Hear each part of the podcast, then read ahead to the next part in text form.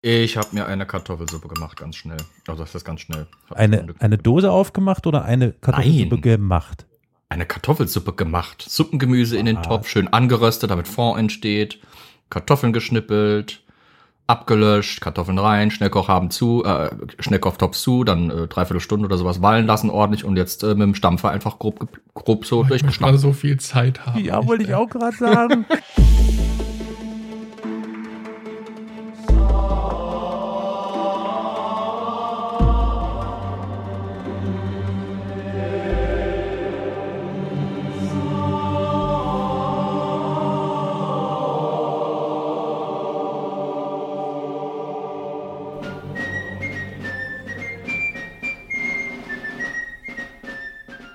Herzlich willkommen zu Historia Universalis, dem Geschichtspodcast.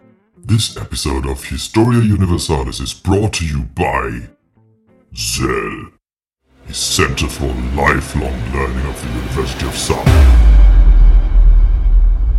Weil äh, wir haben jetzt einen neuen tollen Partner und demnächst, also in ein paar Wochen hoffentlich, wird es auch eine sehr ausführliche Folge geben, die das Ganze näher vorstellt, damit ihr mit unserem neuen Partner auch etwas anzufangen wisst. Aber heute haben wir uns zusammengefunden, eigentlich für eine Plauderstunde. Aber wir haben eine andere tolle Plauderstunde geplant, die kann heute nicht stattfinden und äh, ja, wir hatten ein paar Themen in, im Kopf, aber uns hat nicht so wirklich gerade zugesagt äh, und da muss noch irgendwas ge- gemacht werden und, und hier und naja, also lange Rede, kurzer Sinn, heute eine normale Folge. Auch wenn ihr dann nächste Woche hören werdet, dass wir diese Woche eine Plauderstunde hatten.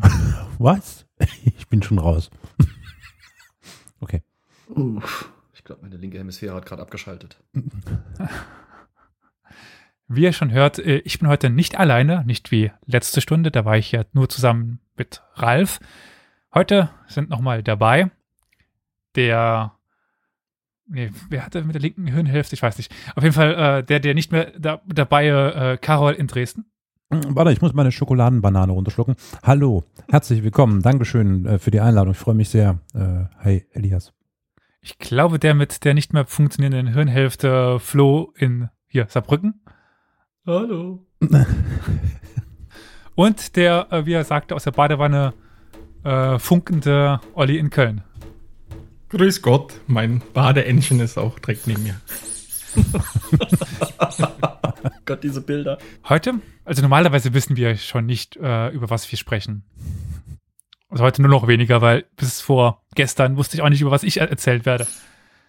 Aber bevor wir dazu kommen, was nämlich top aktuelle Forschung ist und tatsächlich erst vor, naja, wenigen Wochen auf den Markt gekommen ist, wollte ich noch mal fragen, wer hat denn in die letzte Folge reingehört?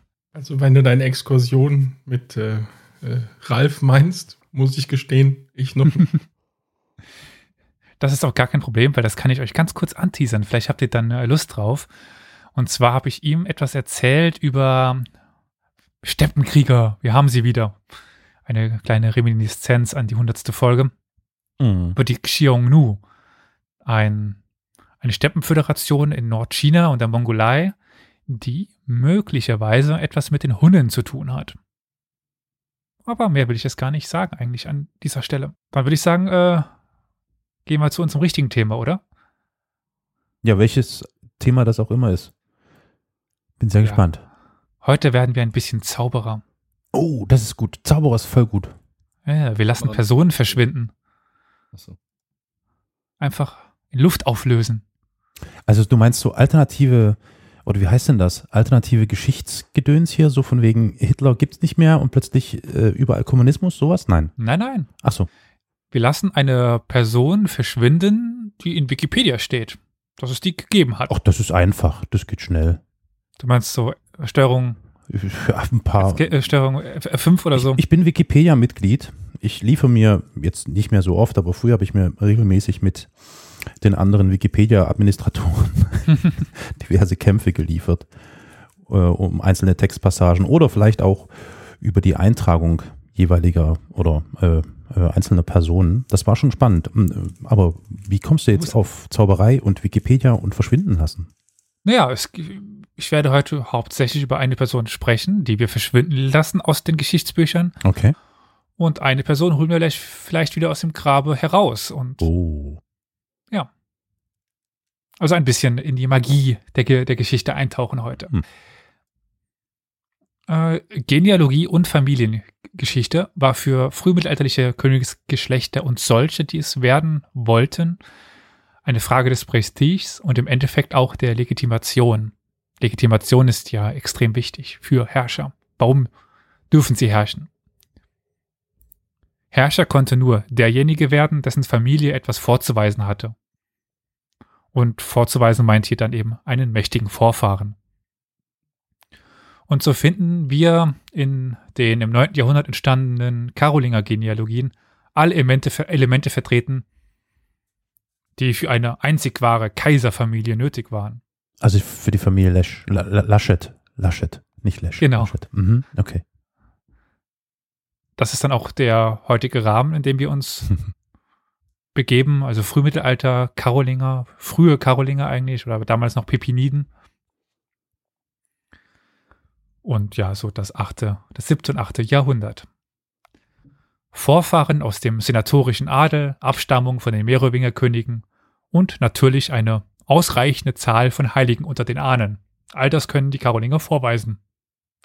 Perfekte Bedingung für eine mächtige Dyn- Dynastie. Oder? Absolut. Nun, dass die Karolinger es geschafft haben, brauchen wir es nicht zu hinterfragen. Das wissen wir. Ich glaube, Karl der Große ist einer, wenn nicht der bekannteste König des, Europä des europäischen Mittelalters. Ja. Hatten wir die Diskussion, werden wir gehabt haben? Nein, werden, werden wir haben. In einer der zukünftigen Folgen. Oh Gott, es ist heute echt äh, Ei, ei, ei. Das ist ein ganz schönes. Inception. Ja, Inception, voll. Hm. Jetzt können wir nicht nur nach hinten verweisen auf alte Folgen, sondern auf kommende Folgen. verweisen auf Folgen. Leute, hört euch Folge 107 an in vier Wochen. genau. Wir sollten echt einen, einen besseren Uploadplan uns äh, machen. Egal, äh, das ist unser Problem. Genau, wir wollen heute auf, die, auf den Beginn dieser Dynastie schauen, also der Karolinger bzw. der Pipiniden und nicht auf die Hochzeit, denn ja, die brauchten diese Frühzeit, um die Hochzeit später zu legitimieren. Die Forschung setzt meistens den Beginn der Dynastie auf Arnulf von, äh, von Metz und Pipin den Älteren. In der Forschung gibt es dafür einen Begriff Spitzenahn. Das meint der Bezugspunkt in einer genealogischen Tafel, also einem Ahnenbaum. Äh, Spitzenahn heißt dann sozusagen, ist der Top of the Pops oder so? Ja, genau, der Ausgangspunkt. Also Ach so, der, ach so, ich dachte so, der der, älteste. der höchste äh, Ahn, den es überhaupt geben könne oder so. Ähm, der, der höchste Ahn? Du meinst, Naja, also vom so die? Wertigkeit, ja, ja, so. Mhm. Ja, es geht jetzt nicht um die, ob der jetzt der coolste, geilste, schönste, beste war oder das meiste geleistet hat, sondern das ist einfach der früheste Ahn, auf den man sich irgendwie halbwegs stichhaltig berufen kann. Die Frage hat sich quasi ja schon beantwortet, Ja. nachdem ich die Frage gestellt habe. Hm, Sagen wir ja. mal so, es, es gibt beide Möglichkeiten. Also es ist der Bezugspunkt einer genealogischen Tafel. Hm. Es ist, äh, es ist aber häufig auch der namensgebende und damit auch der bekannteste. Ha, Also die frühen Pipiniden nennt man halt auch Arnulfinger, so, als Arnulf Flo. von Metz, der Spitzenahn ist. siehste. Sagen wir mal so, in einer genealogischen Tafel der Karolinger ist, ist Arnulf von Metz immer noch der Spitzenarm, aber nicht mehr der bekannteste. Halt. Er ist Ah, äh, ja. Karl der Große. Ja, genau, genau, genau, ja. Mhm. Es hängt immer so auf den Bezug. Hm. Davon hängt es ein bisschen ab. Die vor Arnulf von Metz und Pipin dem älteren lebenden Generationen werden als frei erfunden angesehen, während die dann folgenden Ahnen erstaunlich selten in Frage gestellt werden. Arnulf soll dann einen Sohn namens Anse Gisel gehabt haben. Und um den soll es dann heute auch hauptsächlich gehen.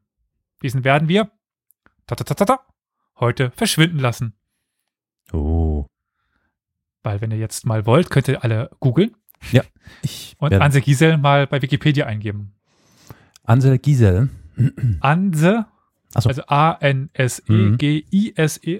Okay, Ansel Gisel. Ach, da ist er ja schon. Ach, das ist ein Name. Ach, das ist I. Oh. Das ist ein Name. Heiliger Bimbam.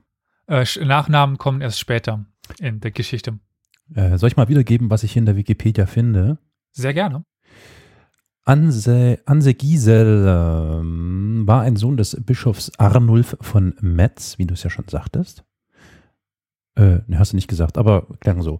Ähm, er war der Arnulf soll einen Sohn namens Anse Giesel gehabt haben. Äh, okay, ja, okay. Das war. Ähm, ja, er war der Urgroßvater äh, Karl des Großen und äh, Ansi Gisel heiratete Begga, die Tochter des austrischen Hausmeisters, wollte ich jetzt schon lesen, des austrischen Hausmeiers Pippin des Älteren und so weiter und so fort. Und dann kommen, werden dann noch aufgeführt Nachkommen, nämlich ähm, äh, der Sohn äh, von Ansi, äh, Anse Gisel und Begga, nämlich Pippin den Mittleren und dann Pippin den Jüngeren und dann äh, Karl Martell und vermutlich Krodekild, Krodechild, äh, Grimmo, Erzbischof von Rouen. Also ich, ich fasse mal Wow. kurz zusammen. Dieser Wikipedia-Artikel ist erstaunlich kurz. Das äh, muss ich mal so festhalten. Äh, ja, ich kann schon mal so viel vorweggreifen, weil es auch einfach nicht mehr gibt. Wir werden gleich noch wird das ja eine Problem. kurze Folge. Ja. ja, ich sag ja, verschwinden lassen. Ist nicht viel zu löschen, ne? Mhm. Nur ein paar Mal äh, die Löschen-Taste drücken.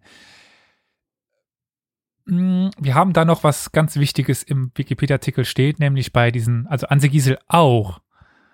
Da steht noch eine andere Namensvariante von Exakt. ihm, die dann Mhm. noch wichtig wird, äh, wird.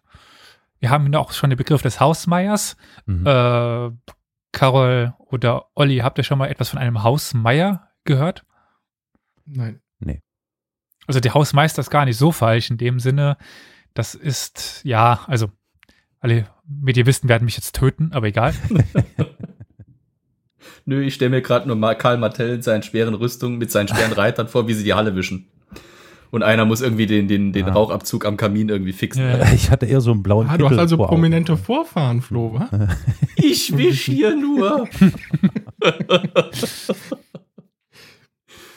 Ja, das ist ein Amt des, der, der Merowinger und geht vor allen Dingen ja, um die Verwaltung des Reiches. Also Domus, also ist eigentlich der Major Domus, beziehungsweise Dominus oder sowas, Domus, der Verwalter des Hauses. Ja. Das ist so. Deswegen der Hausmeister, Hm. Major Domus, das passt schon irgendwie, aber auch wieder nicht. Und bei den äh, Merowingern wurde dieser äh, Hausmeier immer mächtiger. Und die mächtigsten Hausmeiern waren eben die Pepiniden. Aber das ist jetzt gar nicht erstmal unser Problem, weil wir jetzt doch erstmal zu unserem Anse Gisel zurückkehren. Und wie wir ja erfahren haben, soll das dann der Vater von Pippin dem Mittleren gewesen sein. Ja, genau. Ja, also viele Pippins, das wird uns heute begleiten. Ja, doch über diesen angeblichen Sohn Arnulfs ist, ja, eigentlich am wenigsten bekannt über die ganzen Karolinger. Naja, ehrlich gesagt, eigentlich fast nichts, wie wir gerade gesehen haben. Wir wissen eigentlich nur drei Informationen. Nämlich, wessen Sohn und wessen Vater er ist. Und mit wem er verheiratet war. Mit Beggar Mhm. der Tochter Pippins des Älteren. Mhm. Okay, also Das- weniger, weniger an Spitzen ahnen. Ja. Doch wie sicher sind diese drei Tatsachen? Sind es denn überhaupt Tatsachen, wie uns zum Beispiel der Wikipedia-Artikel glauben lassen will? Mhm. Die beiden wichtigsten Quellen für diese Zeit der Karolinger ist das Liber Historiae Francorum und die sogenannte Frediger-Fortsetzung. Versucht man jedoch aus den Angaben dieser beiden Quellen einen Stammbaum der frühen Karolinger zu rekonstruieren, so stößt man dann doch sehr rasch an seine Grenze. Die älteste Quelle, die die Zeit der Karolinger bis zu Pipi dem Mittleren abdeckt, dürfte das Liber Historiae Francorum sein. Die Chronik entstand wohl in den 1720er Jahren, also vor der Zeit Karls des Großen. Pippin, der ältere, 720ern. oh, 720er. 1720er wäre kurz vor der Französischen Revolution relativ. Ja, ja, genau. Das Das wäre komisch. Immer diese Zahlendreher. Schlimm, schlimm, schlimm. Pippin der Ältere begegnet uns dort erstmals als Pippinus Dux, der zusammen mit dem Königssohn Dagobert nach Austrasien geschickt wurde. Nicht Australien, Austrasien. Äh, wollen wir vielleicht mal Aufklärung leisten und äh, den geschätzten ZuhörerInnen erklären, was es mit Austrasien auf sich hat? Sehr gerne. Mir. Wir sind ja auch nur Zuhörer, also Stimmt. Flo, weißt du, was es mit Australien auf sich hat? Wenn ich mich richtig erinnere, ist Austrasien äh, das Konglomerat an Reichen, das man nicht so mit klaren Grenzen versehen kann, dass sich so um das heutige Mitteleuropa, sagen wir mal. Burgund, Ostfrankreich, Westdeutschland so mit auch zieht. Das, was später auch Lotharingien wurde, oder? Plus halt noch Frankreich dazu. Das ist aber das, das Äh. Problem, weil das über Jahrhunderte entstanden ist, ne? Ja und nein. Also das große Merowingerreich, also Mhm. das Sachsen, Sachsenreich, Gott im Himmel, das Frankenreich, hat ja die Eigenart, dass sie ja ihr Reich aber unter ihren ganzen Söhnen aufteilen. Und so entstehen mit der Zeit immer mehr Reichsteile. Es gibt zum Beispiel Burgund, das ist Mhm. ein eigenes. Es gibt Aquitanien. Und die beiden wichtigsten sind Neustrien und Austrien. Hm. Neustrien ist das Gebiet zwischen Tours, Nantes, Paris, Reims. Das ist äh, Neustrien, also Loire, Seine, die beiden großen Flüsse. Austrasien wiederum, Metz, Köln, Fulda, Tomé, also die äh, äh, Maas, Rhein, das ist Austrasien, das Mhm. Gebiet. Ja, also Mittel, Mitteleuropa, ne? ja, Die Mitte. Europas. Hat Burgund nicht auch einen, so ein, war Burgund nicht auch Austrasien eine Zeit lang? Ich weiß noch, dass ich irgendwie mal im Umfeld von, von Friedrich Barbarossa drauf gestoßen bin, weil der doch die von Burgund geheiratet hat und da auch irgendwie. Das ist ja viel später. Also ich habe jetzt hier Das- gerade, äh, ich habe jetzt hier gerade äh, Wikipedia offen und Hm. demnach nicht. Also die Zeit von Friedrich Barbarossa war das ja, wie du sagst, Lotharingien und das ist wieder was ganz anderes. Also Austrasien hat nichts mit Lotharingien zu tun. Hm. Also ja, das ist also ziemlich Belgien, Mittelalter, da bin ich nicht so fix. Äh, Belgien, absolut Nordostfrankreich Mhm. und Südwest, Westdeutschland. Das ist ungefähr Austrasien. Mhm. Oder laut Wikipedia der östliche Teil des Fränkischen Reichs. Gut, so kann man es auch sagen. Also wir waren jetzt dabei, dass dieser Dagobert, der Sohn des Königs, mit Pipinos Dux, also mit dem Pipin, dorthin geschickt wird. Und daraufhin erfahren wir, dass Pipins Nachfolger im Hausmeieramt sein Sohn Grimoald wurde. Was wurde der? Hausmeier. Grimoald? Grimoald. Aha. Ach, das ist äh, ein, ein anderes Wort für Hausmeier. Hm? Nein, nein, das ist der Name. Der heißt jetzt Grimoald. Der Ach, der wurde, ach, sein Name, ach, sein, ah, okay, er wurde zu Grimoald. Mhm. Und diesen Namen müsst ihr euch bitte merken. Das ist aber nicht dieser Grimo von Rouen. Nein, nein. Gut. Grimoald verübte einen Staatsstreich und wurde ermordet. Oh. Aber das ist ja jetzt nicht weiter interessant für uns. Schade, Oder dachte, doch? wir machen heute ein True Da, Crime. da, da. True Crime im Ja, machen wir. Mittelalter. Machen wir, machen wir. Keine Angst. Die Beziehung zu Pippin dem Mittleren bleibt jetzt im äh, äh, Liber ja noch im Dunkeln. Also Liber ist dieses Liber Historiae Francorum. Dieser, also Pippin der Mittlere, wird einige Kapitel später als Pippinus Junior und Filius Ansegiselo Quandam vorgestellt. Also als Sohn von Ansegisel. Ansegisel wird nur an dieser Stelle in Gestalt dieses Patronyms namhaft gemacht. Also er, er wird ja nur als Bestimmung dieses Pipinus Junior Filius Ansegiselo Quandam vorgestellt. Also er ist keine eigene handelnde Person. Ansonsten ist er dem Liber Historiae Francorum unbekannt. Ebenso wie übrigens Arnulf von Metz, also der Vater, der angebliche von Ansegisel. Mhm. Also wir haben es keine Verbindung zwischen Pipinus oder Pipin dem Älteren und Pipin dem Jüngeren oder dem Mittleren. Haben wir keine Verbindung. In der Frediker Chronik hingegen spielt Arnulf eine deutlich prominentere Rolle. Auch wenn sich sowohl die eigentliche Chronik als auch die sogenannten Continuationes, also die Fortsetzung, über die verwandtschaftlichen Beziehungen zu den Pipiniden ausschweigen.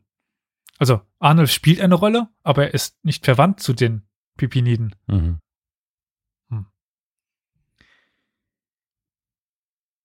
Die älteste Handschrift der Frediker Chronik datiert etwa auf das Jahr 714 oder 15 und dort sind Pipin der Ältere und Arnulf von Metz mehrfach die einzigen mit Namen hervorgehobenen Personen.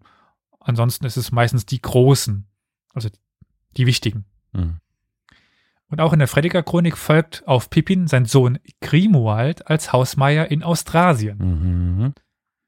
Allerdings erst, nachdem er sich gegen einen Konkurrenten hat durchsetzen können. Da gibt es also einen Konkurrenten gegen Grimoald, Mhm. der ist aber nicht namentlich genannt ist. Im Laufe des 8. Jahrhunderts entstand, entstanden ja, diese Fortsetzungen der Frediker Chronik, die den Sturz Grimoalds überspringen und Pippin den Mittleren direkt als Rebellen einführen. Ja, das Wie er, wie er mit Pippin dem Älteren, Arnulf oder Grimoald verwandt ist, wird nicht erläutert. Ja, wieso werden die denn so weggeschwiegen? Tja, das ist die Frage. Gute Frage, Karol. Nächste Anders Frage. als, anders als im Liber wird er nicht einmal mit dem Zusatz Junior versehen, um ihn von dem älteren Pippin abzuheben. Ja. Aber jetzt doch wieder wie im Liber folgt seinem Namen wieder das Patronym Filius Ansegiselo Quondam Franco Nobile.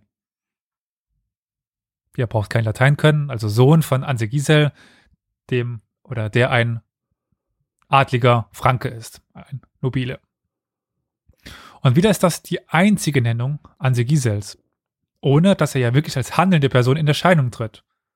Das ist ja nur eine Erklärung für Philios, also für den Sohn des Ganzen, also Pippin. Mhm. Aber dieses Patronym finden wir in Urkunden Pippin des Mittleren. Also angeblich so, also das sind Urkunden, die hat Pippin gemacht und da steht jetzt plötzlich sein, Mhm. Naja. sein Vater drin. Könnten wir es annehmen. Schön, haben wir ihn, ihn ja. Das Problem ist, es steht nicht in allen drin. Genau genommen verwendet nur ein echterer Mönch, der einige Urkunden im 12. Jahrhundert kopiert hat, diesen Zusatz. Mhm. Also nur in den Urkunden aus einer Hand, also es war häufig im Mittelalter so, dass sie abgeschrieben worden sind in Urkundenbüchern und so sind sie uns überliefert, nicht im Original. Und nur dieser eine echternere Mönch hat dieses, hat diesen, dieses Patronym verwendet. Und daher kann man wohl annehmen, dass es sich um eine spätere Ergänzung jenes Kopisten handelt. Interessant ist auch, dass die einzige Urkunde, in der der Urgroßvater Pippins genannt wurde, dieser mutmaßliche Vater an Gisel fehlt. Könnte man jetzt annehmen, der äh, Pippin der Mittlere bezieht sich auf seinen Urgroßvater Pippin, äh, auf seinen Großvater ähm, Arnulf. Arnulf, Hm. äh, nee, Pippin den Älteren. Achso, ja, okay, ja. Hm. Großvater. Ich mich selber durcheinander. Urgroßvater, Ja, ja. Mhm. Und der Vater fehlt. Mhm. Äh, in jeder Urkunde, die entweder von, naja, sagen wir mal 687 oder 691 datiert, das ist nicht ganz klar, wählte Pippin, äh, für, ah nee, es geht, ich komme schon selber von lauter Namen durcheinander. Es geht tatsächlich um den Arnulf. Ja, das wäre der Und- Urgroßvater, ja. Genau, es ist nämlich Ja. der, der Urgroßvater. Ja. Und äh, der ist in der Kirche von Metzbö begraben. Und er, Mhm. er verwendet dann die Bezeichnung Dominus et Avus Noster Arnolfus. Okay. Also Großvater. Ja. Deswegen kam ich so, so durcheinander mit den ganzen Bezeichnungen. Äh, die Urkunde ist übrigens in der frühesten Abschrift aus dem 13. Jahrhundert erhalten. Also wieder nicht zeitnah, was uns überliefert ist. Hm. Man kann es deshalb nicht uneingeschränkt als Beweis dafür heranziehen, dass Pippin, der mittlere selbst Arnulf, äh, von Metz als sein Großvater oder Urgroßvater angesehen hat. Hm. Die Frage, ob er Großvater, Urgroßvater väterlicherseits oder mütterlicherseits war, bleibt nicht zu beantworten. Möglicherweise ist mit dem lateinischen Wort avus auch in einem weiteren Sinne nur ja, als Vorfahre zu verstehen. Mhm. Bei der Suche nach Ansegisel stößt man unweigerlich auf noch zwei weitere Merowinger Urkunden, in denen ein Domesticus mit dem Namen Ansegisel genannt wird. Aha. Ah, Merowinger Urkunde, also mal keine Karolinger Urkunde. Ah. Jeweils nach einem gewissen Schlodulf, also Flodulf, der der Legende nach der Bruder von äh, Von Arnold Flo, so, von Florian. Nee. Ja, ist mein Vorfahre. Auf jeden Fall. Flodulf, Florian, ganz klare Linie. man weiß ja, man hat in der Familie immer nur einen, einen Namen. Der eine heißt Karl, der andere Karl und dann der Karl und der Karol. Schlimme Menschen, die, die alle mit K an, anfangen. Ja, Gut. ja. Dieser äh, Schludolf Ludolf soll der Legende nach äh, der Bruder eines Arnulfs-Sohns gewesen sein. Über eine mögliche Verwandtschaft geben diese Informationen jedoch keinen sicheren Hinweis. Die konkrete genealogische Einordnung an die Gisels. Die Familie des Arnulf von Metz und die späten Karolinger wird erst in einer späteren Quelle thematisiert. Und zwar einer von Paulus Diakonos. Der schreibt schließlich schon zur Zeit Karls des Großen und beruft sich auf den Frankenkönig selbst als Informationsquelle. Also Karl der Große hat ihm das erzählt. Der muss ja was äh, schließlich wissen, Mhm. wer seine Vorfahren waren. Mhm. Und warum sollte er lügen, ne? Hm. Mal mit dem heiligen Arnulf von Metz verwandt zu sein, das denkt man sich nicht mal kurz aus. Paulus Diakonos ist es auch, der den Namen Anser Gisel mit, und jetzt kommen wir nochmal auf den Wikipedia-Artikel zurück, Anchises gleichsetzt und so dem Vater Mhm. Pippins des Mittleren die Verbindung mit was einbringt. Wer hat sich schon mal mit der Antike beschäftigt und wem sagt der Name Anchises etwas? Anchises. Das ist aber nicht Aeneas, oder? Mhm. Ich nehme an, mit Jesus Doch. hat das jetzt nichts zu tun, ne? Doch. Oh. Hm. Hm. Ist es Aeneas? Das ist die Aeneas, ja. Aha. So, Leute, dann müssen Troja. wir uns jetzt nochmal aufklären. Genau. Auf Aeneas war, glaube ich, einer der wenigen trojanischen jungen adligen Männer, äh, die irgendwie, glaube ich, sogar mit Priamos, dem König von Troja, verwandt waren, irgendwie, Mhm. äh, der diesen, diese Belagerung, diesen Krieg überlebt hat und dann Mhm. mit seinen Nachfahren, äh, ähnlich wie Odysseus, eine kurze, aber heftige Reise hinter sich hatte und ich glaube dann angeblich auch in Italien im römischen Umfeld äh, eine Gründung unternommen hat. Genau, also auch Rom beruft Vater der Römer. Okay. Genau. Quasi, und das ist der Aeneas und in seinem Zusammenhang gibt es noch einen Anchises, Mhm. Mhm. der mit ihm diese Reise unternommen hat und dann, ja, einerseits der mythologische Urgroßvater der Franken war Mhm. und jetzt plötzlich halt auch der Karolinger, weil wer stammt denn nicht gerne von einem Helden Trojas ab? Mhm. Allerdings, ja, klar. klar. Mensch, der Anse Giesel, hä, so ein bisschen der Jan Masalek des Mittelalters, so ein bisschen, ne? Keiner weiß genaues, nichts, äh, mal hier, mal da. Krass. Irgendwo da im Auftrag, irgendwo da im Auftrag. Mhm. Bei dieser Gelegenheit macht Paulus den schattenhaften Ansegisel auch noch zum Hausmeier, als Hm. der in den zeitgenössischen Quellen nicht nachweisbar ist. Mhm. Posthume Zugleich- Beförderung gibt's auch heute auch. Post, Post-Todes äh. Zugleich ist dies die früheste Quelle, die Anser Gisel als Sohn Arnulfs ausweist. Paulus Diakonus ist damit der erste Autor, der das Familienverhältnis der Eltern- und Großelterngeneration Pippins des Mittleren ausführlich schildert. Der Anchises Ansegisel wird hier zum Bindeglied zwischen Arnulfs einerseits und den späteren karolingischen Königsdynastie. Ähnlich ausführlich gehen die Annales Metenses Priores auf die Vorfahren der Karolinger ein. Diese sind nur wenig später im, Groß, im, Kloster Chelles entstanden, das in der Nähe von Paris lag. Dort war auch Karls Schwester, Äbtissin, also Karls des großen Schwester, Äb- Äbtissin. Also vielleicht auch nochmal eine Quelle. Mhm. Ähnlich wie die Werke des Paulus Diakonus geben also auch die Metense-Annalen die Genealogie der Karolinger aus der Sicht der Familie wieder. Mhm. Einleitend wird dort auf die Abstammungs- und Verwandtschaftsverhältnisse Pippins des Mittleren eingegangen und bei genauerem Lesen stechen einige Merkwürdigkeiten ins Auge. Pippin wird eingeführt als Sohn des Ansegisel. Wie schon in den älteren Quellen erscheint Ansegisel aber nur als Patronym zu Pippin und tritt nicht als handelnde Person in Erscheinung. Mhm. Immerhin folgen einige Worte zu Ansegisel, der ein berühmter Hausmeier gewesen sein soll. Hm. Nach dieser Stelle wird Ansegisel nicht mehr namentlich genannt. Mhm. Und etwas später wird Beggar in die Genealogie eingeführt. Verweis auf den Wikipedia-Artikel, die Mhm. angebliche Frau von Ansegisel. Mhm. Und die ist die Mutter Pippins des Mittleren, einerseits und andererseits auch die Tochter Pippins des Älteren. Von dieser soll der mittlere Pippin Namen und Hausmeierwürde geerbt haben, da der ältere Pippin keine Söhne hatte. So ist komisch, oder? Das ist auf jeden Fall komisch. Ähm, Weil, wenn ich jetzt mal zurückspule, wie schon in den älteren Quellen erscheint Ansel Giesel nur als Patronym zu Pippin Hm. und tritt nicht als handelnde Person in Erscheinung. Ja. Aber er soll schon Hausmeier gewesen sein. Ja, aber nur einmal, kurz für einen Moment. Nö. Also, äh, er wurde einmal erwähnt als Ja, genau. Immerhin folgen Hausmeier. einige Wer Worte zu Ansel Giesel, der ein berühmter Hausmeier gewesen sein soll. Und wenige Zeilen später steht, dass Pippin der Mittlere von seiner Mutter die Hausmeierwürde geerbt hatte, weil sein Großvater keine Söhne ge gehabt hatte, denen er es geben konnte.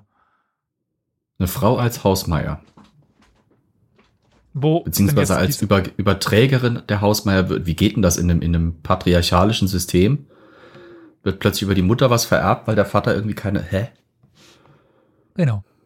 das, Das riecht alles- irgendwie merkwürdig, gerade im, Ja. gerade in Frankreich, wo, oder im Frankenreich, wo ja eigentlich schon immer dieses, dieses altrömische, rein auf Männer fokussierte Erbrecht dominiert hat, wo die Frau ja wirklich gar nichts gezählt hat, erstmal in der Erbfolge. Komisch. Das sieht alles ein bisschen aus wie so, das klingt ein bisschen so nach einem Bastard. Das, Mhm. Das weißt klingt du? alles schwer konstruiert. Ja, ja, genau. damals die Gala gegeben, genau. wüssten wir das Ja, alles ganz ja, genau. Ja, ja, Mit ja, Bildern. ja. Handgemalt. 55 Cent. Aber jetzt gehen wir nochmal zurück zum Libber und zu der Frediger Chronik. Dort haben wir Pippins Sohn Grimoald, der seinen Vater im Amt nachgefolgt ist. Also Pippin der Ältere. Er hat einen Sohn, der ist Grimoald, Ja, ja, klar. Also Grimoald ist der Sohn von Pippin dem Älteren. Älteren. Ja. Der ja jetzt angeblich laut So. äh, der, was waren wir jetzt bei welcher Von Quelle? Vega und. Nee, Nein, nein. Quatsch. Ah, Ich brauche ein Schaubild. Genau, wir sind in der Metenser Chronik, äh, in der Metenser Annalen. In der Annales Metensis Prioris.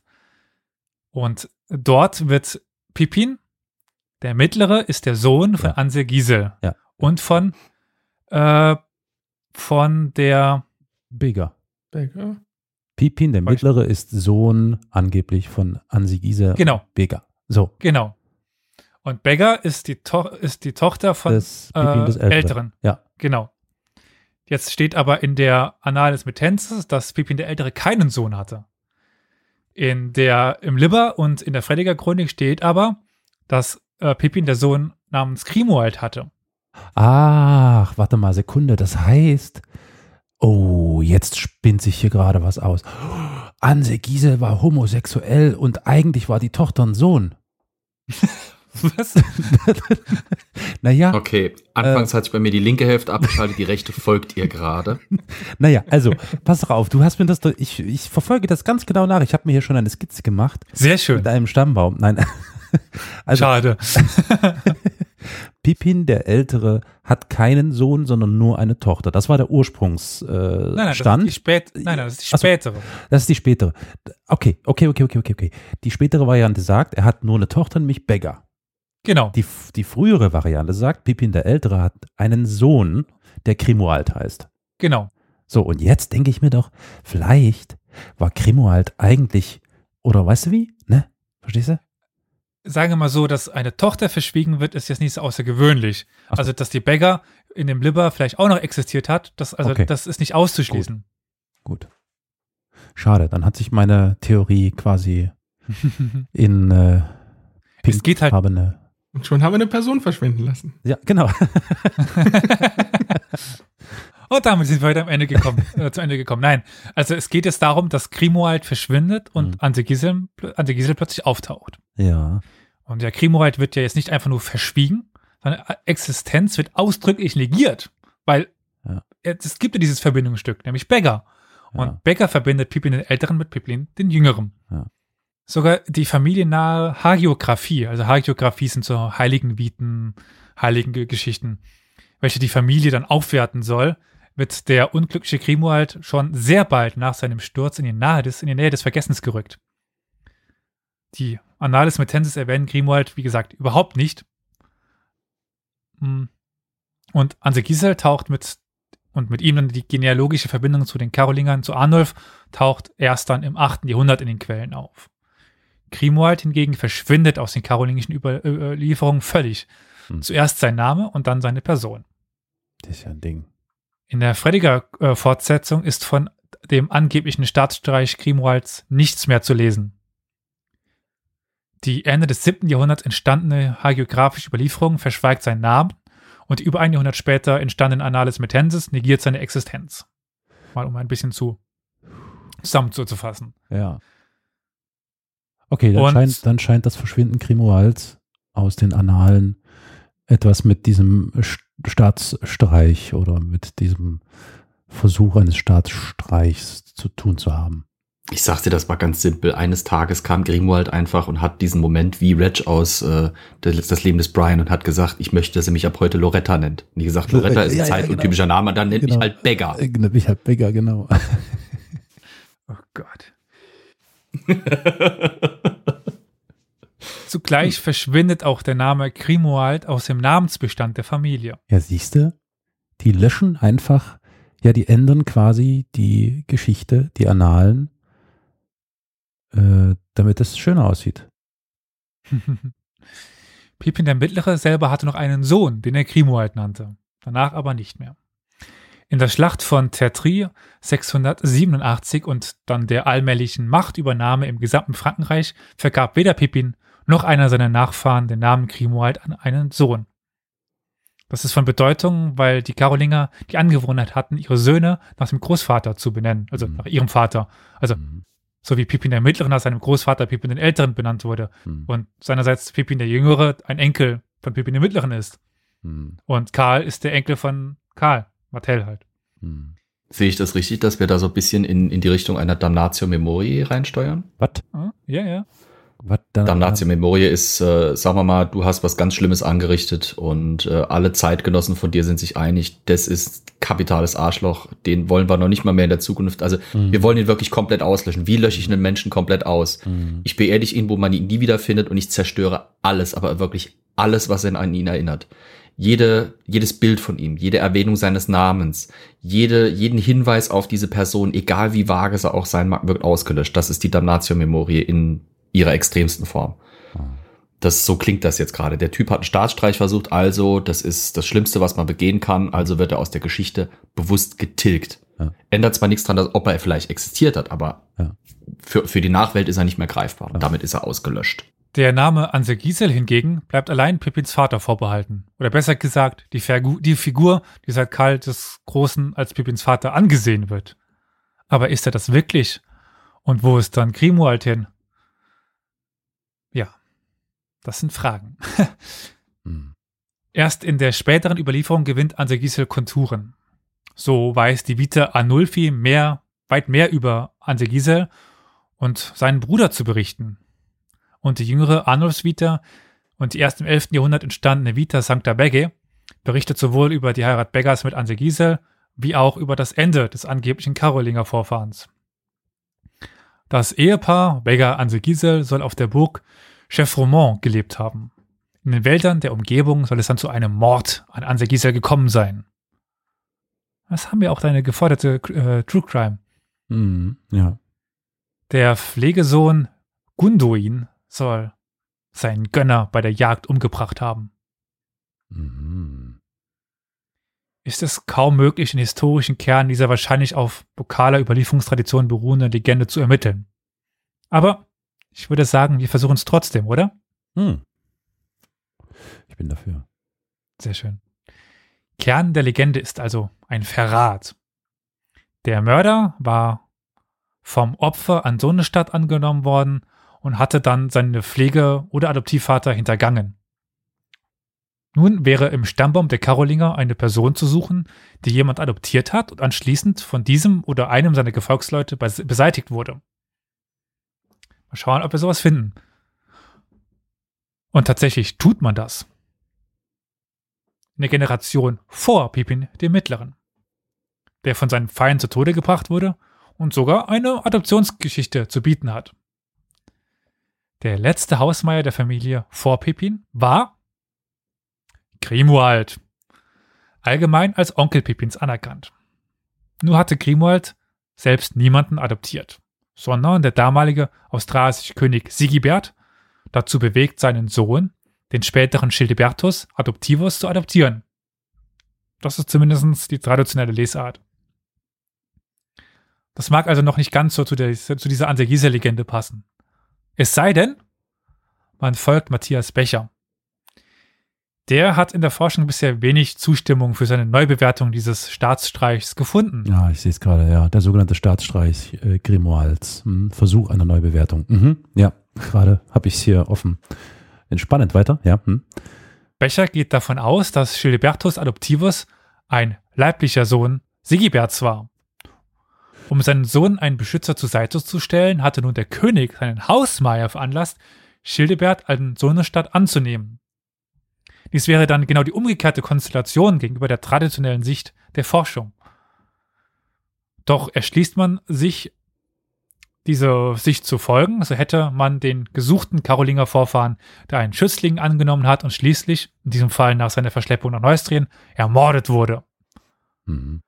Da Schildeberts Regentschaft den Tod Grimoalds mehrere Jahre überdauerte, könnte er eine führende Figur in dem Komplett gewesen sein. Lässt man sich auf diese Spekulation ein, so ist auch der Vater Pippins gefunden. Grimoald, der Sohn Pippins des Älteren. Und tatsächlich hat auch Pippin der Mittlere einen seiner Söhne Grimoald genannt. So wie er selbst nach seinem Großvater benannt wurde. Das wäre dann also folglich eigentlich Grimoald der Jüngere. Genau. Mhm. Okay. Und Ansel Gisel wäre dann eine Erfindung. Erst, ah, okay. Hm? erst die Annales Metenses hätten dann den Vater Grimoald als genealogische Verbindung zu Pippin dem Älteren, welche die Karolinger dann doch nicht ganz aufgeben wollten, durch eine Mutter Beggar ersetzt. Mhm.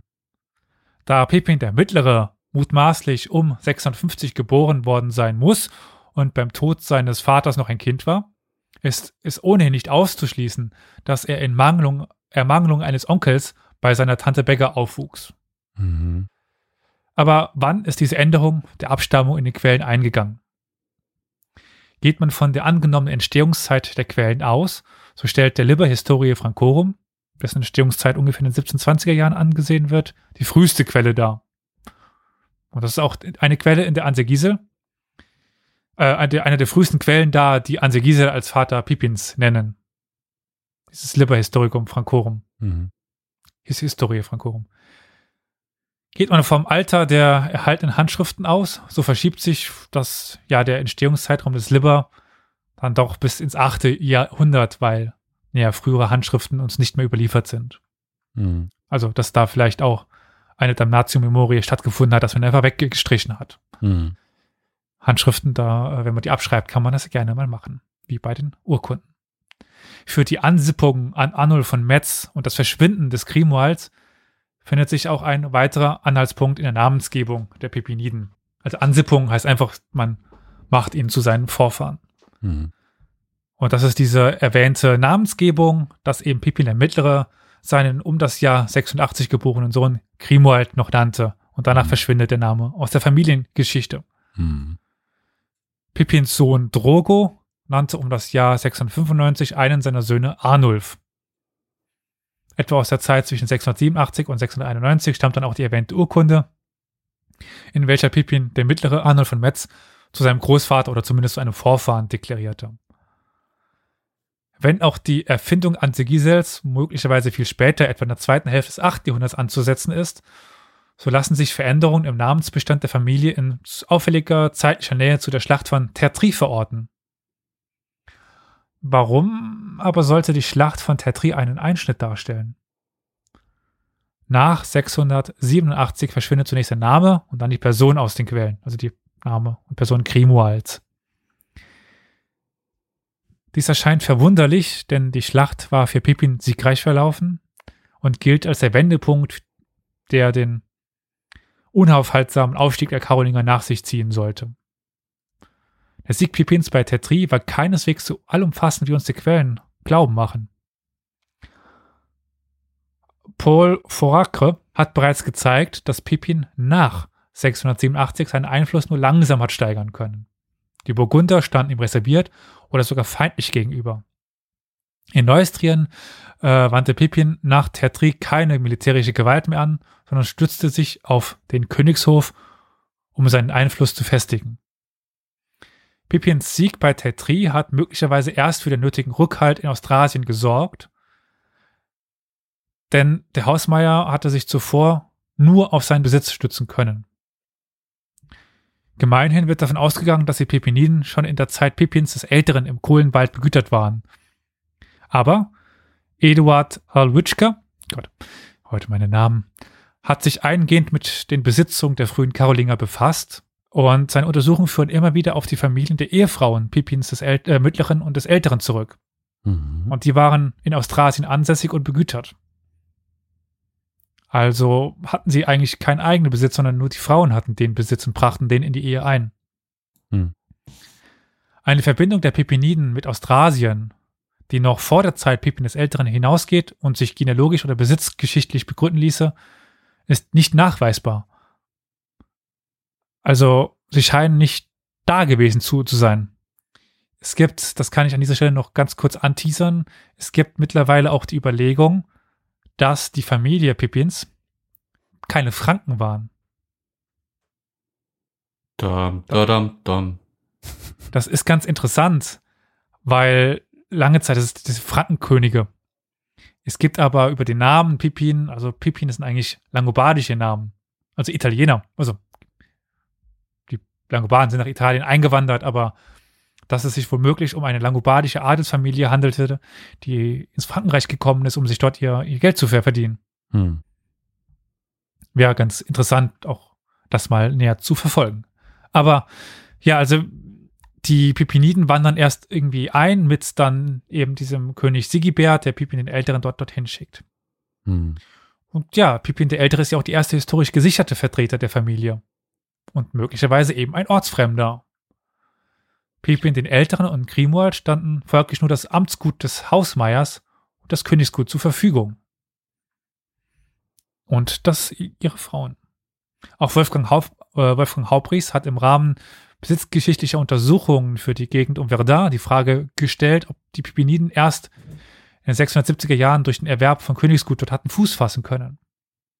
Und tatsächlich stammt der Besitz eigentlich hauptsächlich aus dem Amtsgut der Hausmeier und aus Königsgut. Hm. Das ist jetzt alles sehr äh, theoretisch, ich weiß, aber wie gesagt, das ist ein, das kann ich an dieser Stelle ganz kurz sagen, ein Aufsatz, der, ich überlege gerade, glaube ich, vor einem Monat erschienen ist. Und in der Karolinger Forschung doch wahrscheinlich auf sehr starken Diskussionsbedarf äh, treffen wird. Um es mal so zu formulieren. Zuvor, also bevor sie ihr eigenes Gut hatten, waren Pippin und Grimoald in der ersten Hälfte des 7. Jahrhunderts als Hausmeier noch nicht Regenten äh, neben oder über dem König. Aber sie waren halt etwas unter dem König. Sie waren eben noch klassische Hausmeier, die von dem König abhingen. Deswegen ja auch diese Geschichte mit dem Adoptivsohn von Hm. äh, Grimoald. Und sie nahmen noch keine Rolle ein, wie später Karl Martell oder ja, Mhm. Pippin, ansatzweise Pippin, der, der Mittlere. Also Karl Martell war ja schon eigentlich königsgleich. Hm. Die Formulierungen suggerieren zwar eine weitgehende, sich auf das ganze Teilreich erstreckende Zuständigkeit, doch keine grundherrschaftliche oder machtpolitische Verankerung in der Region, wie dieses zu dieser Zeit war auch, das war auch zu dieser Zeit noch keine Voraussetzung für die Bekleidung des Amtes des Hausmeiers. Die erste Aktion Pippins des Älteren, die in den Quellen greifbar wird, ist seine und Arnulfs Beteiligung an der Erhebung gegen Brunhild. Das ist jetzt erstmal nicht so wichtig, was das ist. Mhm. Also, das ist greifbar und da sind auch Arnulf und Pippin in derselben Zeit greifbar. Die kannten sich also. So viel schon mal dazu. Mhm. Hinzu kommt, dass Pippin und Arnulf zwar namentlich erwähnt werden, aber nicht als individuelle Handelnde in Erscheinung treten. Sie sind lediglich Teil der Führungsschicht. Das wiederholt sich dann einige Kapitel später in der äh, Frediger Chronik und legt den Verdacht nahe, der Schreiber habe erst aus der Rückschau die seiner Meinung nach bedeutendsten Anführer mit Namen ergänzt. Hm. Die älteste Handschrift stammt vom Beginn des 8. Jahrhunderts Hm. Also von diesem, von dieser Frediger Chronik. Arnulf war zu, Arnulf war zur, Abfa äh, zur Abfassungszeit also schon Teil der pepinidischen Familientradition geworden. Im 8. Jahrhundert. Mhm. Dass der frühe Erwähnung Pipins und Arnulfs im Zusammenhang mit dem Vorgehen gegen Brunhild da irgendeine historische Relevanz zukommt, wird man wohl verneinen können. Also es ist jetzt nicht wichtig, dass sie da zusammen auftauchen, sondern zu der Zeit war es irgendwie bekannt, dass die beiden die Vorfahren der mächtigen, des mächtigen äh, Pipiniden sind und deswegen tauchen sie halt auf, weil das gerade die führende Schicht war. Somit tritt Pippin der Ältere erstmals in Begleitung Dagoberts ins Licht der Geschichte. Doch in Austrasien wird er nicht verortet. Erst König Schlotter oder Klotter schickt ihn mit seinem Sohn Dagobert dorthin, das hatten wir schon erfahren. Erst durch die Einheit, äh, Einheirat an ortsansässige Geschlechter konnten die Pipeniden in Austrasien endgültig Fuß fassen. Dies erklärt auch die enge Verbindung mit den Königen Dagobert und Sigibert, die sich in nicht zuletzt in dieser Adoptionsgeschichte nach äh, Becher manifestieren. Hm. Ebenso erscheinen die Probleme Grimoalds in einem anderen Licht. Das Hausmeieramt wird damals noch im Konkurrenzkampf dieser beiden Gewalten umstritten gewesen sein, also König gegen Hausmeier. Pipin und Grimoald waren vom König eingesetzt. Und dann tritt noch die nächste Gewalt dazu, der Adel, gegen den sie sich durchsetzen mussten. Und Pippin war noch Hausmeier an der Seite eines starken Königs. Grimoald wurde ebenfalls noch vom König eingesetzt, ein letztes Mal, bevor das Amt endgültig in die Verfügungsgewalt der Großen übergehen sollte. Mhm. Also dann bestimmte nicht mehr der König den Hausmeier, sondern die Großen, der Adel. Mhm. Als Sohn eines Fremden hatte Grimoald sich die Stellung, die sein Vater ihn hatte, erst noch zu erkämpfen und verschlor und verlor schließlich durch ein Intrigenspiel, in das schließlich die Neustrier eingriffen.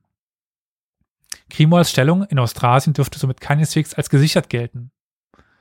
Als Pippin der Mittlere dann die Stellung der Familie wieder ausbauen konnte, sich durch den militärischen Erfolg bei Tetri Respekt verschafft hatte und die Austrasier hinter sich versammeln konnte, erschien es ihm dennoch ratsam, Grimoald nicht in den Mittelpunkt der Erinnerungen zu stellen. Hm.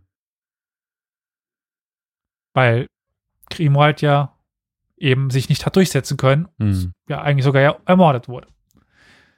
In der Hagiografie verschwindet zunächst sein Name. Ein besserer Bezugspunkt, um in Austrasien Anklang zu finden, war Bischof Arnulf von Metz, der alsbald zum Propincus, dann zum Avus und schließlich mit der mittleren Person Anse Gisel zum festen Bestandteil der karolingischen Genealogie wurde. Äh, ganz kurz, Propincus heißt was nochmal? Wahrscheinlich ein Vorfahre. Ah, okay.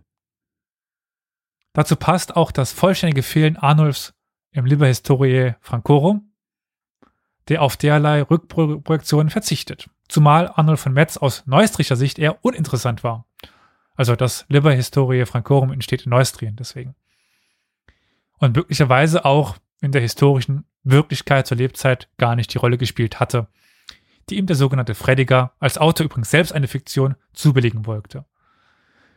In Australien hingegen, zumindest in Metz, wurde, Adolf, wurde Arnulf während der Karolingerzeit als Heiliger verehrt. Es mag sein, dass die Pipiniden, Karolinger, der Verehrung ein wenig nachhelfen mussten, denn Festtage des heiligen Arnulfs und andere Anzeichen der heiligen Verehrung lassen sich erst ab der Mitte des 8. Jahrhunderts finden. Mhm. Da hat man schon irgendwie so einen Heiligen und dann feiert den keiner. Muss man da halt ein bisschen nachhelfen. Mhm. Sicher nachweisbar ist der Arnulf äh, der Arnulf-Kult dann erst mit Bischof Drogo im sogar 19. Jahrhundert. Äh, Bischof Die, Drogo hat nichts mit dem Sohn Drogo zu tun, ne? Das ist einfach nein, nein. nur Zufall. Ähm, okay. Das ist ein karolingischer Name. Also wie gesagt, gut, gut. die ja, haben halt ich, so ein paar Namen, die. Du merkst, ne? Ich bin aufmerksam. Ich äh, ja. lausche. Mist, ich muss meinen Stammbaum wieder ändern. die Förderung des Arnulfkults, des Arnulf-Kultes durch die Karolinger und die Ansippung an eben jenen Arnulf diente ebenso wie die Verleugnung Grimoalds dann zur Festigung der Stellung der Familie in Austrasien. Letztlich dauerte es bis in die Zeit Karl Martells, bis die Karolinger in Austrasien dann den opponierenden Adel niedergerungen hatten. Auch wenn vieles jetzt im Bereich des Spekulativen verbleiben muss, so besteht doch erheblichen Zweifel an der Histori Historizität Ansegisels und dessen Verortung in der Karolinger Genealogie. Gerhard Lubich hatte bereits herausgearbeitet, dass er im Rahmen einer konstruierten Abstammung eine Familie erfüllt. Als Person jedoch schattenhaft bleibt und erst durch die Anchises-Assoziation bei Paulus Diakonus Konturen gewinnt. Paulus selbst will den Arnulfs-Sohn aber nicht Anchises nennen. Er gibt ihn mit Anchisus einen ähnlichen Namen, den er aber sogleich erklärt. Abgeleitet von der Anchises, von Anchises aus der Troja-Sage. Schließlich stammen ja auch die Franken von Trojanern ab. Mhm, mhm, mhm. Wenn Paulus den Ansegisel als Vater Pippins und zugleich als Sohn Arnulfs in dem äh, ihn zur Verfügung stehenden Überlieferung bereits vorgefunden haben sollte, so blieb als alternative Erklärungsmöglichkeit für die Wahl des Namens Ansegisels die Annahme, Arnulf habe tatsächlich einen Sohn Ansegisel gehabt.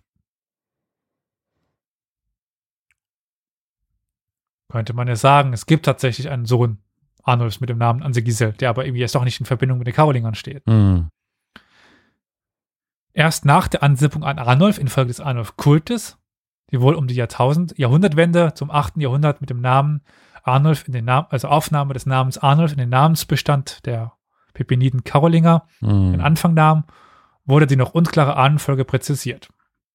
Festzuhalten bleibt, dass die Pepiniden als Ortsfremde in Austrasien nur langsam Fuß fassen konnten und dafür letztlich ihre Ahnentafel äh, mani manipuliert hatten.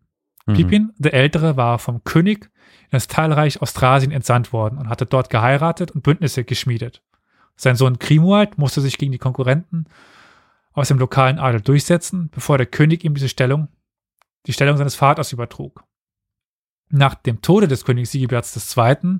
vermochte er sich nicht mehr zu halten, es kam zu seinem Sturz. Sein Sohn, Pipin der Mittlere, festigte seine Stellung in Austrasien erneut durch eine Heirat. Grimoald jedoch verschwindet aus den Quellen, noch bevor Ansegisel auftaucht. In der zeitgenössischen Hagiografie wird sein Name nicht mehr erwähnt. Um 86 wird sein Name noch einmal an ein Familienmitglied vergeben. In dieser Zeit fällt auch der misslungene Aufstand Martin und Pippins des Mittleren. Vermutlich fühlte Pippin sich damals hinreichend stark in seiner Position. Aber erst der Sieg bei Tertri scharte die Austrasier hinter ihm als, ja, sein, als ihr neuer Anführer. Dennoch schien es ihm geraten, durch die Ansippung an den Lokalheiligen Arnulf von Metz eine regional begründete genealogische Verankerung vorzunehmen. Wahrscheinlich hat er, sich, hat er sich selbst noch nicht als Sohn des Ansegisels bezeichnet. Dieser trat spätestens mit Paulus Diakonos ins Licht der Überlieferungen, für den er als Bindeglied zwischen Pippin dem Mittleren und Arnulf von Metz darstellte. Gleichzeitig die Karolinger mit dem Trojan-Mythos der Franken in Verbindung brachte. Mhm. Mhm. Nicht nur die Namensgebung innerhalb der Pepiniden, auch die Vererbung von Machtpositionen wäre einfach zu erklären dadurch. Ein Beweis, muss man zugeben, ist das jetzt noch nicht. Und ja, hier sind wir nun am Ende. Anse Gisel ist eigentlich verschwunden, Arnold von Metz Verbindung zumindest fraglich und Grimoald aus den Tiefen des Vergessens emporgestiegen. Aber, wie gesagt, am Ende ist vieles Spekulation und wirklich wissen werden wir es wohl nie. Ich äh, Oh, muss erstmal meine ganzen Gehirnwindungen wieder zurechtrücken. Ich äh, habe versucht, dem, dem Ganzen zu folgen. Mein Stammbaum sieht ungefähr aus wie ein, äh, wie ein Das Kreis. nicht Kreis. genau. Nein, äh, ich äh, ist äh, ganz schön, meine Fresse, das ist ja ganz schön verflochten alles. Und erstaunlich, was die offensichtlich da für ähm, Varianten und Möglichkeiten versucht haben anzuwenden, um ihren Lebenslauf beziehungsweise die Geschichte der Familie irgendwie zu pimpen und zu schönen. Ich meine, fremd ist das ja nicht, ne? Das ist also das äh, nachträglich War auch irgendwie. nicht unüblich. Ja, ja, genau, genau. Aber trotzdem äh, erstaunlich äh, diffus. Ja, äh, ganz kurz mal erwähnt, also das ist ein Aufsatz von Christian Vogel, den wir, jetzt darf ich schon wieder vorgreifen, demnächst auch nochmal in einer der äh, Menschheitsgeschichten hören werden. Der lehrt hier an der, an der Universität des Saarlandes, beschäftigt sich relativ viel mit den Karolingern und der hat eben diese kleine Untersuchung gemacht. Also das ist jetzt nicht auf meine Mist gewachsen, dass ich mich in die Untiefen der Mhm. äh, frühmittelalterlichen Quellen gestürzt hätte. Also Liebe, liebe Grüße, liebe Grüße an Christian Vogel. Äh, sehr interessantes Thema. Liebe Grüße. Äh, ich finde es mal wieder faszinierend. Also, wie schon gesagt, das war ja nicht unüblich. Also kaum ein Adelsgeschlecht, das Mhm. irgendwie im Mittelalter schon existiert hat und äh, nicht irgendwie den Stolz daraus gezogen hat, dass es erst als Ministerialgeschlecht, als Dienstmanngeschlecht oder sowas angefangen hat, hat sich irgendwie sowas zusammengebastelt. Aber dass es dann auch nochmal quasi reversible ist, dass man es quasi wieder entschlüsseln kann und sagen kann, haha, da habt ihr jetzt aber Mist gebaut. Genau. Das ist neu. Ja. Das habe ich so noch nicht gesehen. Beziehungsweise noch nicht so oft. Ja, das Problem ist halt auch Frühmittelalter. Also Mhm. ich habe euch quasi alle Quellen, die es gibt, vorgestellt. Mhm. Und das waren nicht, Ja. nicht so besonders viele. Und Mhm. es gibt einfach für die Zeit einfach auch nicht mehr. Das ist der Grund, warum es so gerne als das dunkle Mittelalter abgetan wird. Oder als das dunkle Zeitalter. Mhm. Aufgrund der fehlenden nicht so viel weiß. Quellenlage. Ja. Ja. Ja. Mhm. Mhm. Naja, das, das und der Eindruck, ähm, Ja. ich meine, das alles passiert ja, wir haben es ja jetzt gehört, sagen wir mal so, ab dem siebten Jahrhundert oder sowas. Ja. Da ist das Römische Reich gerade, wenn man es so will, im historischen Kontext, gerade erst weg. ja. Krass gesagt. Ich weiß, da sind jetzt 200 Jahre fast dazwischen, aber da ist es jetzt wirklich, jetzt kann man sagen, Rom ist weg. Erstmal. Und das wird halt gerne dann auch als Kontext benutzt, dieses glanzvolle Zeitalter Roms geht Ja. zu Ende. Das heißt, es muss ja erstmal finster werden und wir haben einfach nicht mehr so viele Quellen. Das heißt, äh, da kann ja nicht viel los gewesen sein. Ist klar, ja, ist klar. Aber wie ihr auch seht, aus so einem, naja, sechs-, siebenseitigen, äh, zeiligen Wikipedia-Artikel könnte man doch relativ viel machen. Ja. Und es ist dann doch nicht so einfach. Steckt mehr hinter, ja, doch? Dann würde ich sagen, bevor eure Gehirnwindungen ganz den Geist aufgeben, rekapituliere ich mal Auch ganz kurz. Ja, ja. Äh, Um was es ging. Also, wir hatten eben die Pippins, älterer, mittlerer, jüngerer. Und die, Ver die Frage ist, wie ist die Verbindung zwischen Pippin dem Älteren und Pippin den Jüngeren? Es gibt diesen Anse Gisel, der angeblich die Verbindung dann herstellt mit Arnulf von Metz. Und der ist aber erst viel später in den Quellen nachweisbar und Grimoald verschwindet relativ schnell. Und im Endeffekt könnte man jetzt sagen, dass Anse Gisel erfunden ist und Grimoald aufgrund dieses Staatsstreichs aus der Genealogie gelöscht wird. Ja, das ist mal ganz kurz zusammengefasst, um was es ging. Und Mhm. jetzt würde ich sagen, kommen wir zu einem kleinen Feedback-Blog, nicht wahr? Exakt. Und ähm, im Anschluss, ihr, ihr seid schon quasi gespoilert, gibt es heute eine Auslosung, oder? Okay, oh, oh, das können wir gerne. Ja. Sollen wir, sollen wir das nicht vorne dran setzen? Nö, die Leute müssen sich schon hier durchquälen bis hierher. Das, also, ne? Carol Mir ist ein grausamer wie du willst, Gott. Wie du willst, Ja. mir ist das Stuppe. Wir könnten ja wirklich mal, mal, mal testen, ob die Leute dann noch äh, direkt abschalten, wenn wir Feedback-Blog sagen. So, auf Wiedersehen. Nee, das ist ja fies. Ah, das ist ja wirklich fies. Solche, ah, das ist ja, it's a trap. Das ist ja voll gemein. Ah. Nein, ich meine, also mal, mal gucken, ob sich der oder die Siegerin dann noch melden. Ja, gerne. Nee, äh, ja, nee, machen wir doch erstmal den Feedback-Block. Komm, lass mal, lass mal die Leute ein bisschen zappeln, ne? Okay. ja, ja. Ähm, Das machen wir ja gern. Ähm, Wenn sie nicht vor lauter Zappeln gar nicht mehr können und sich beschweren wollen, dass Ja. sie nicht so viel zappeln, mhm. äh, wie schreiben, wie würden sie uns denn am besten erreichen? So per Mail oder so. per Mail oder so. Hm? Ja. okay, Ah, okay. also fangen wir mal einfach an. äh, äh, Beschwerdemails bitte an Elias at, äh, nein, Beschwerdemails bitte an podcast at historia-universales.fm. Wenn ihr es aber direkter angehen wollt und ihr wollt vielleicht äh, für jeden sichtbar unter eine ähm, äh, Podcast-Episode auf unserer Internetseite einen Kommentar schreiben, so dass es wirklich jeder sieht, der auf die Internetseite geht. Wie lautet denn die Internetseite, auf der wir äh, unsere Folgen präsentieren? Historia-universales.fm. So, da könnt ihr also Da dann könnte man. ja, Genau. Beschwerdemails aus, äh, Kommentare auskippen. Genau. Äh, ihr könnt aber natürlich auch, äh, das ist übrigens bei YouTube nicht unüblich, äh, YouTube und Kommentarspalten, das ist ja quasi wie Topf und Deckel. Da könnt Ja, ihr ja. natürlich auch versuchen und da gibt es äh, einen Channel, der da wie lautet, Florian. Ich bin gerade noch bei dem der Analogie Misthaufen und Hahn, aber okay. Äh, ihr findet uns bei YouTube unter Historia Universalis. Ganz einfach eingeben, ganz einfach rausfinden. Exakt. Ähm, und wenn euch das noch nicht reicht, was haben wir denn da noch für Möglichkeiten? Ah, natürlich. Da, ach, Twitter. siehste. Ja, okay, Twitter, das geht natürlich Das auch. Slack. Äh, fangen wir mit Twitter an. Wir haben einen Twitter-Handle. Wie lautet der denn, äh, Elias? Das ist Ad Geschichtspot. Ja. Dann haben wir noch Slack, richtig. Slack, für diejenigen, die es äh, nicht ganz zuordnen können, ist eine Art Chat, äh, in dem wir verschiedene äh, Kanäle ähm, äh, eröffnet haben, also einen Feedback-Kanal und einen allgemeinen Kanal oder einen Kanal mit Themenvorschlägen, die ihr da einbringen könnt. Und da lässt sich wunderbar miteinander kommunizieren und austauschen.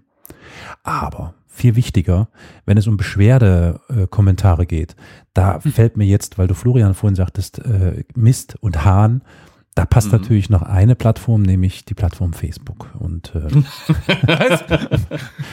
Ja. was, was, was, äh, wo und wie kann man denn da seinen Mist abladen bei Facebook? Ähm, Da muss man diesen verstaubten Klammeraffen hin eingeben und dann, was war das jetzt? Das war, Ich- Ich, ich wollte gerade sagen, was zum Geier. ich frage mich, ob Irgend so, der Hahn, was war Klammer? irgend so eine oder vergewaltigte Wildkatze oder sowas irgendwie. Die Klammerkatze. Ich wollte ein Geräusch machen, das irgendwie alt klang, so, so knarzend. Ah, Das hat nicht funktioniert. gut. Querschnittsgelähmtes Opossum. Bitte jetzt hier kein, ähm, kein äh, Handicap-Bashing. Wir müssen noch eine neue Mail einrichten. Beschwerden at historia-universales.fm. Ja. Irgendwo, die landet, wo keiner reinschaut. Nee, Entschuldigung, wir haben jetzt, wir haben jetzt Olli unterbrochen. Olli nochmal bitte. Hm. ja, da unter dem Handel Geschichtspodcast oder unter unserem Namen einfach suchen, Historia Universalis, sollten wir einfach zu finden sein. Ja, oder für diejenigen, die ganz ungeduldig sind, facebook.com slash Geschichtspodcast geht natürlich auch. Äh, ach so, ja, und dann, dann gibt's natürlich noch die Möglichkeit, so wie früher, als man noch, als man noch so? Lesebriefe an die Zeitungen geschickt hat und die haben die dann erst noch abgetippt und vorher vielleicht noch ähm, Ah, Korrektur äh, gelesen. Da gibt's dann Ah. auch noch, ähm, Geil. was denn? Ah, die Telegrafenverbindung, genau. Wir Telegraph. können ja noch Danke sagen. Was? Danke? Ja, Äh, an eine äh, Person, die uns tatsächlich etwas hat zukommen lassen, persönlich. Haben wir, glaube ich, das schon mal gemacht. Oh, holy, Weil jetzt so- nein, natürlich nicht. Haben wir noch nicht gemacht. Das müssen wir Ah. natürlich machen. Tatsächlich, wir haben, das ist unglaublich und ich, also ich freue mich, also wir waren alle aus dem Häuschen. Wir haben eine Postkarte bekommen von einer offensichtlich zu, ja doch, nee, nicht nur offensichtlich, sondern von einer Zuhörerin, ähm, wer ihr folgen möchte. Das solltet ihr unbedingt tun, weil das ist eine total funny Angelegenheit. Ähm, das ist die Kirsten und die Kirsten ist äh, auf Twitter zu finden unter dem Handle @ker, also Kaufmann Emil Richard Richard 01 und äh, heißt dort auch wirklich Kirsten schreibt Postkarten von zu Hause. Voll klasse. Kirsten, vielen Dank für die schöne Postkarte, die du uns geschickt hast als Feedback und sozusagen, so verstehen wir das, als Dankeschön, dass du uns zuhörst und uns gerne hörst. Das ist super schön. Wir müssen dich aber leider enttäuschen. Du wirst an der Verlosung nicht teilnehmen, auch wenn du dich jetzt mit solchen Postkarten bei uns einschleimst. Das hilft nicht. Außerdem war die schon sowieso viel eher, oder? Ich glaube, die war oder sowas.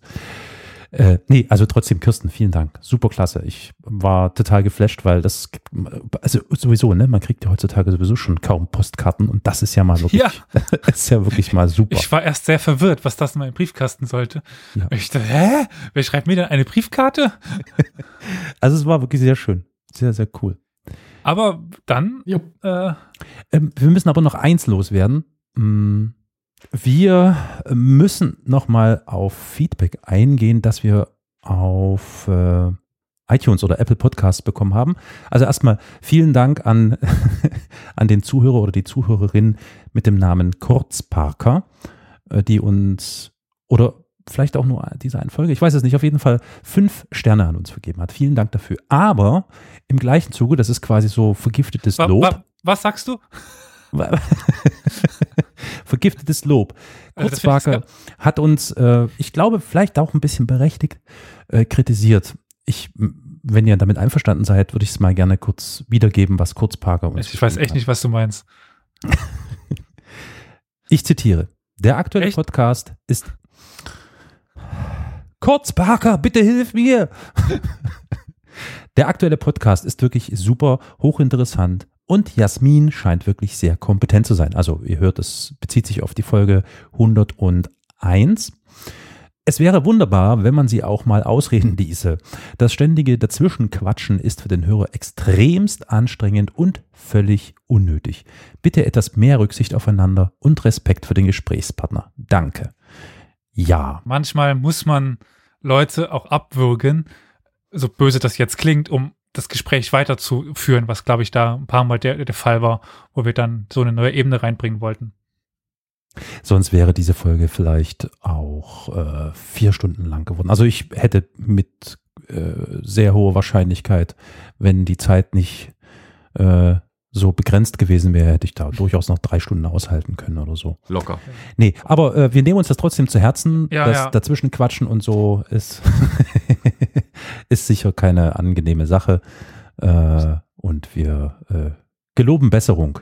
Also, ähm, so viel zum Thema Feedback. Ich glaube, damit sind wir jetzt erstmal soweit durch. Und jetzt kommen wir zum. Halt, Oh, halt, ich muss unterbrechen.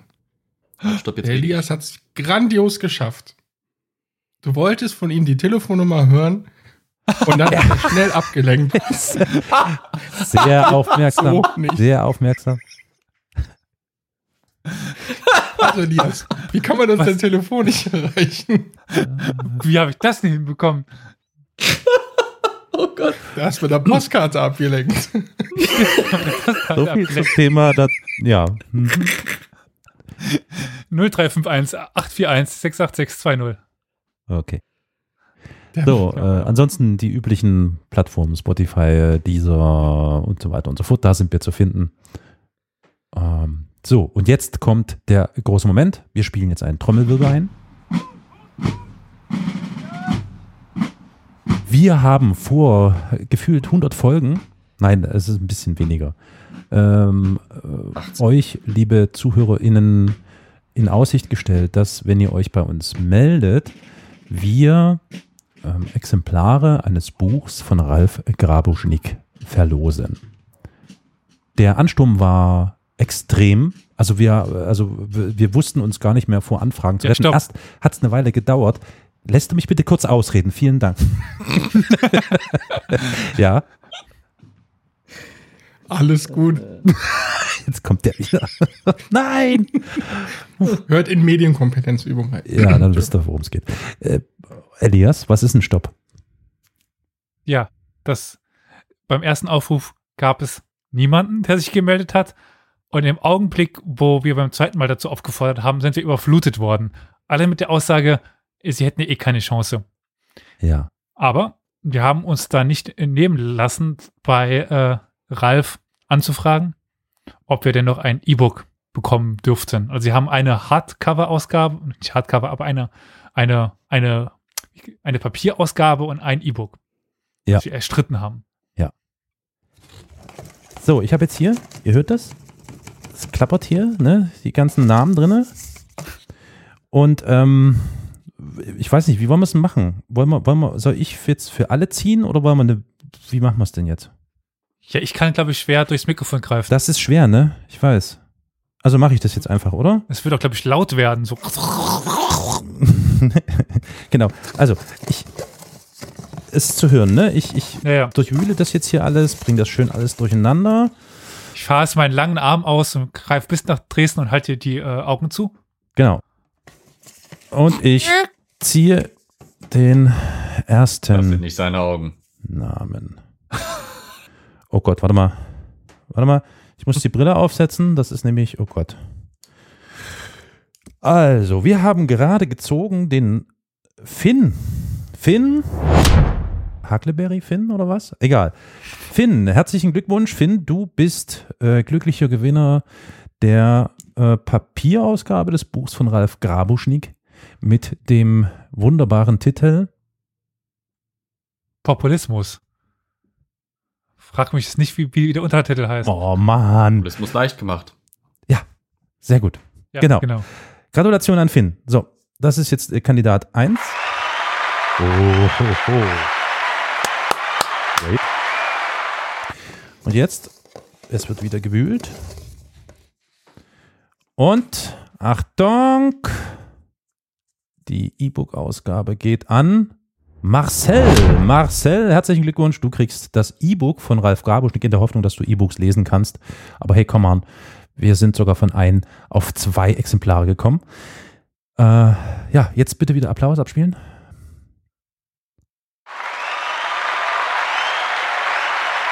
Marcel, herzlichen Glückwunsch. Du bekommst von uns per Post das E-Book zugeschickt. Nein, wir faxen es dir, damit du es besser in der Hand halten kannst. Bitte noch die Faxnummer mitteilen. Äh, jetzt, äh, okay, äh, ich gehe mal davon aus, alle, die jetzt hier in der Kiste waren, beziehungsweise die, die ich gezogen habe, das muss ich jetzt mit, mit Elias, der ist ja hier der Organisator der ganzen Geschichte, nochmal abklären. Da sind jetzt bestimmt irgendwie Kontaktdaten, Adressen da, dass wir das abfragen können, nicht? Genau, ich werde äh, Marcel, der hat uns per Mail geschrieben, Ah ja, äh, werde ich antworten und dann stelle ich den Kontakt mit Ralf dar. Das sollte kein Problem sein. Gut, okay. Äh, all diejenigen, die jetzt leider nicht gezogen wurden, äh, lasst nicht die äh, Flinte im Korn liegen, hebt sie wieder auf und lauft weiter. Es kommt wieder der Moment, in dem ihr die Flinte abfeuern könnt, möglichst mit Schrot, weil dann äh, auf uns. ist das natürlich alles ein bisschen breiter gestreut und es wird mit Sicherheit wieder eine Gelegenheit geben und eine Verlosung, die stattfindet. Ja, ich habe tatsächlich schon was äh, am Haken. Das ist toll. Unser Elias, unser Elias ist nämlich unser Marketing-Experte, der uns quasi nach vorne bringt. Und deswegen bleibt äh, immer schön dran, hört immer schön diesen Podcast, damit ihr ja nicht verpasst, wenn es wieder eine Gelegenheit gibt, etwas zu gewinnen. Also abgesehen jetzt von Wissen, ähm, ein paar fröhlichen Stunden oder auch Stunden. Ein, ja, äh, oder auch ähm, eine Fragen. schöne gute Nacht, sozusagen. So, damit war es das mit Folge 103, ne? Genau, ein äh, schönes Blumenpflücken. Ja, ich fand's auch. Das war es mir auch. Ja, es war eher so, ich habe mich so ein bisschen gefühlt, als würde ich nackt durch ein Blumenfeld gejagt werden. So fühlte sich die Folge heute an. Es war sehr, ach, wie soll ich sagen, ganz schön verwirrend alles für mich. Aber so ist das. der Zupf. So ist das. Jede Folge ist äh, quasi ein nacktes Blumenpflücken. Oh Gott, diese Bilder. Ja, Flo, Mit, äh, damit du mit dich jetzt diesen in Ruhe- Vorstellungen. damit du dich jetzt in Ruhe mit diesen Bildern beschäftigen kannst, verabschiede ich mich schon mal von dir. Ich danke dir vielmals, dass du heute dabei warst. Elias, ich danke dir für diese verwirrende, aber doch sehr spannende True Crime Geschichte und auch viele Ein bisschen Grüße. True Crime, ja. Ja, ein bisschen, ein bisschen. Und viele Grüße auch natürlich nach Köln. Äh, Hello Alaf oder so ist es ja immer noch, ne? Jedes Jahr. ich weiß, Wirklich. provoziere, ich provoziere. Ich weiß, ich weiß. Ja. Ja, ja, ja. Nein, Und auch also, vielen Dank an dich, Carol. ja, ja. Trotz. Trotz meiner. Tiefschläge. ja, und ihr liebe Zuhörerinnen, äh, bleibt schön gesund. Ciao. Bis bald. Ciao, ciao. Ciao.